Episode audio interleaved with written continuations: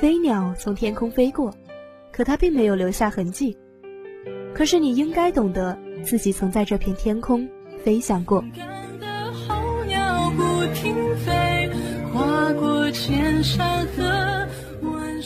把每一次转弯变成人生的一道风景和一份可以值得珍藏的财富。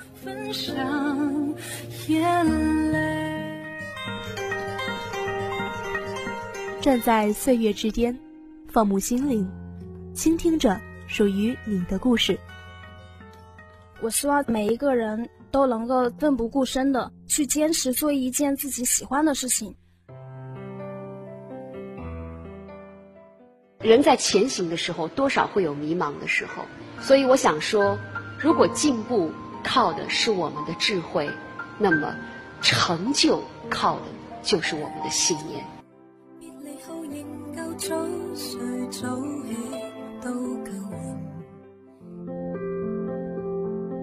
所有的故事像时间温暖的滴答，走进每个故事里，聆听每段喜怒哀乐。人物会客厅，探寻人物故事，聆听人物心声。时间一去不返，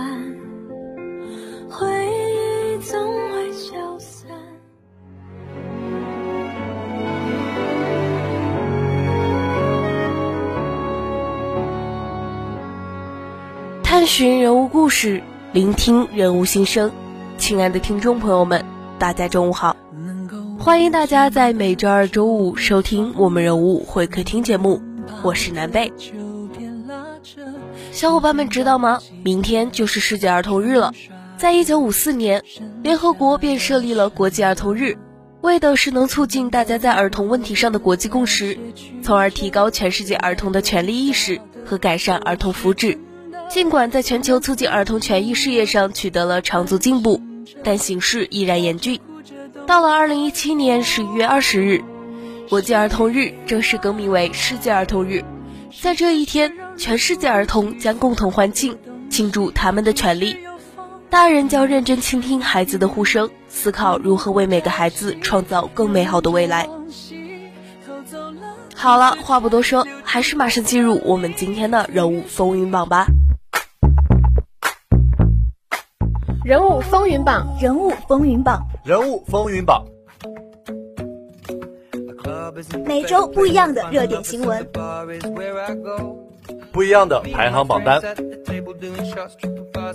不一样的名流大咖。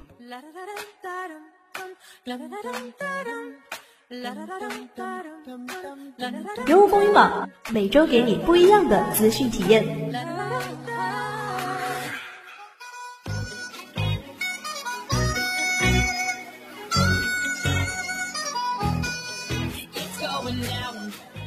三名，十一月八日，任嘉伦主演《蓝焰突击》首发消防员海报。任嘉伦现代硬朗的历练气质和整体形象都为消防指导员角色的呈现加码。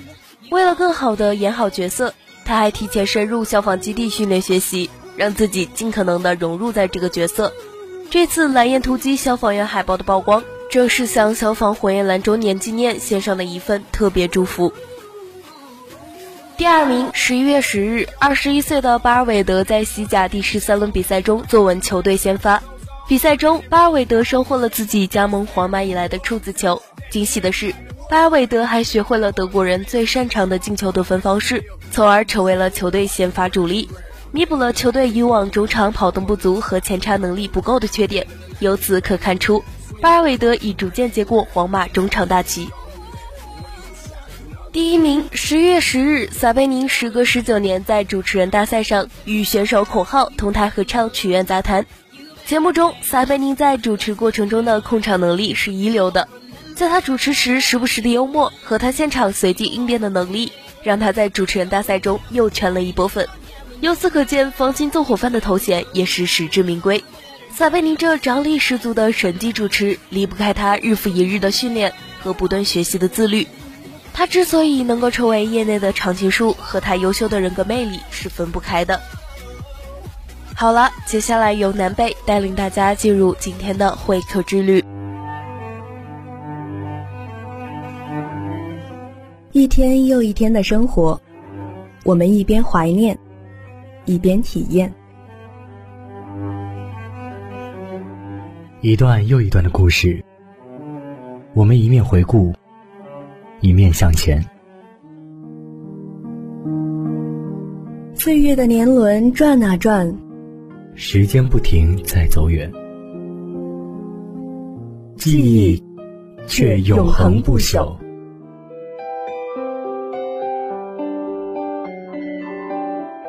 会客之旅，即刻启程。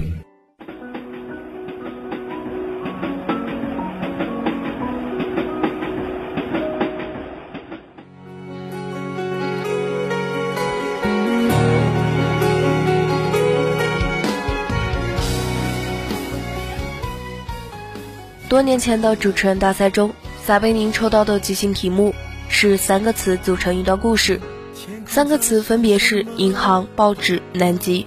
思考三秒后，撒贝宁就出口成章，讲了一个银行退休职员的故事，梦想是登上南极。八十岁终于登上高峰的时候，拿出了一张旧报纸铺在地上，报纸上登了他年轻时组建的登山队。这段即兴发挥让他拿到了全场最高分。甚至有评委老师为他破例打了满分。撒贝宁，一九七六年三月二十三日出生于广东湛江，父母在部队从事文艺工作。年仅四岁时，撒贝宁一人站在舞台上表演儿歌，毫不怯场。进入初中后，他代表学校参加全市中学生演讲比赛，拿了第一。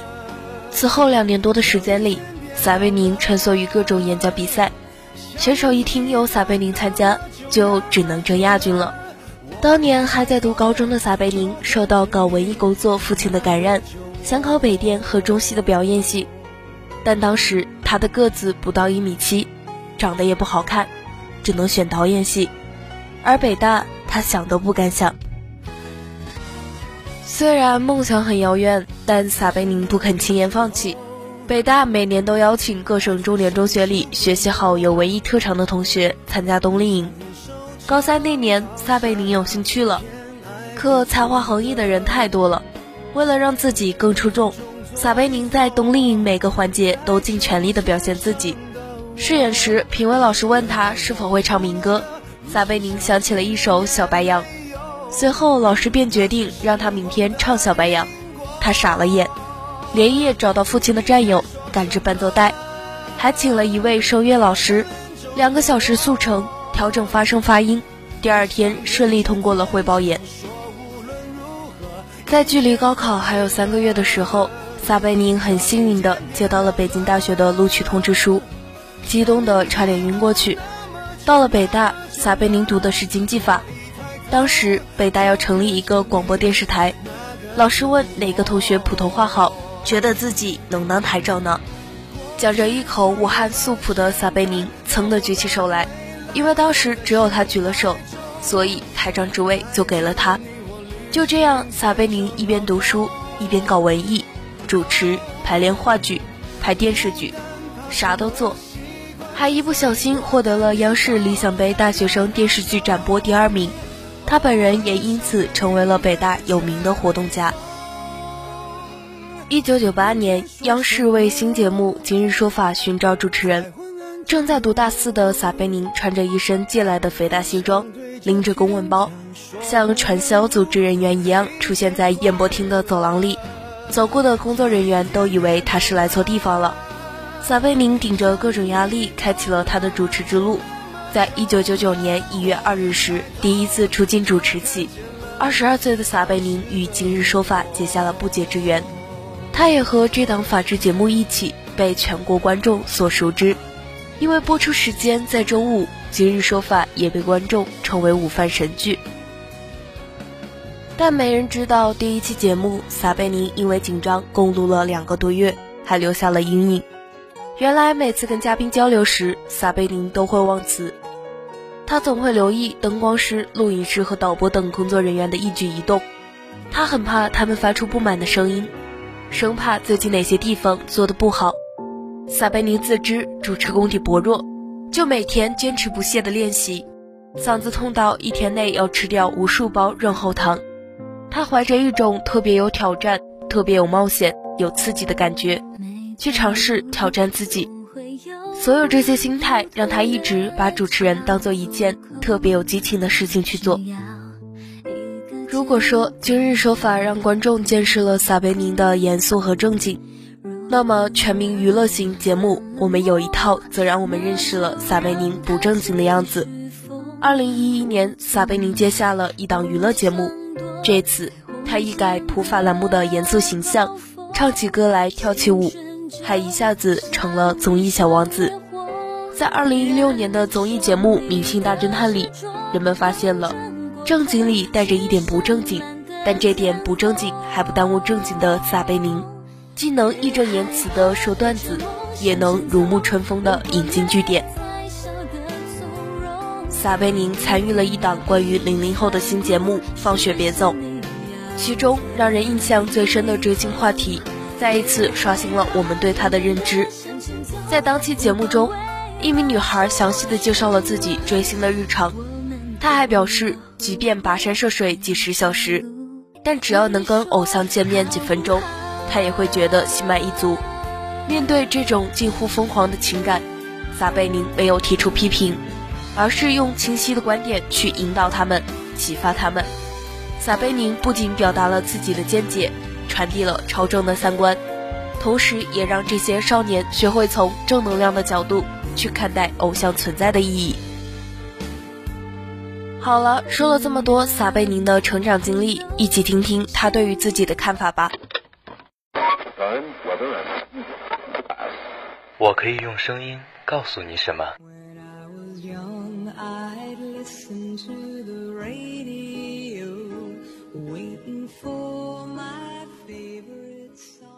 你会用耳朵聆听什么？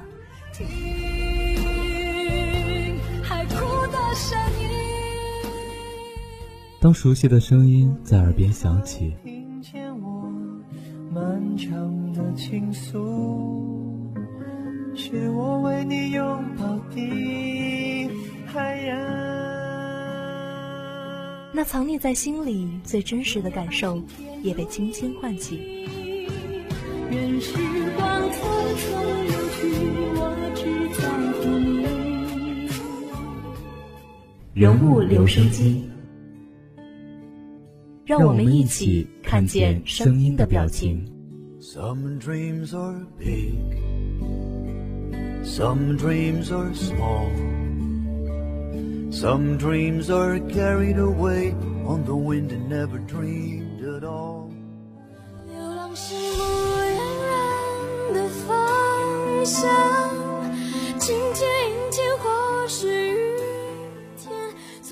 撒贝宁的成长离不开姑妈的严格教导。我小时候跪的最多的搓板，挨的最多的打，都是在我姑妈那。印象最深刻的是我加入少先队的那一天，姑妈还特意多炒了两个菜。那天吃晚饭心情特别好，我也不知道怎么就一边吃着一边就哼起歌来，突然就是一大嘴巴子。然后后来姑妈说。吃饭唱歌是一种极其不礼貌、不文雅、没有教养的行为，所以我印象特别深刻，就是生活中所有这些小的细节，对一个孩子的基本的善恶判断、价值观的取向，和对一个孩子基本的人格养成，就是你是否是一个能够正常的融入社会的人，都是在那半年当中，就在我姑妈的严厉教管面对像今日说法这样与专业不同的职业和前所未有的挑战，撒贝宁一次又一次的在失败中站起来。因为毕竟这个专业不同，没有经历过这样的训练，而且还是一个分量这么重的节目。当这个机会摆在我面前的时候，为了争取它，或者为了让自己成为一个合格的主持人，我所经历的那种煎熬和折磨。不亚于当年的高考，将近一年半到两年的时间。就当灯光一亮，摄像机一开，那边导播台一喊五四三二一，你就突然进入到了另外一个世界，就你完全不受控制了。你之前所有的方案预案，你的想法都没用了，所以经常会导致同一个问题会问三两三遍，每次出那个演播室的门，我都想着我真的不来了。但每次只要他们一打电话说明天录像，我还是屁颠屁颠的来。我又会给自己打气，你能行，你一定能行，你一定能跨过这道坎。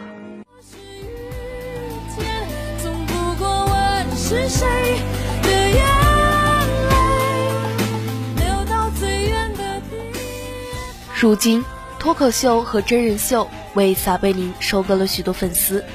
大家喜欢他主持法制新闻的严肃正经，也喜欢他参加娱乐网综的调皮机灵。他好像有一种魔力，既能随时活跃气氛，又能突然开启教育模式，拔高思想境界。从理性严肃的法制节目主持人，到放飞自我的谐星，再到脱口秀主持人。撒贝宁似乎已经走向了一片新大陆。时间在不知不觉的流逝，今天的节目到这里就要和大家说声再见了。希望大家每天都能拥有正能量，每天都充满精彩。欢迎关注我们的新浪微博“黄家湖工商之声”人物会客厅，我是南贝，我们下期节目再见。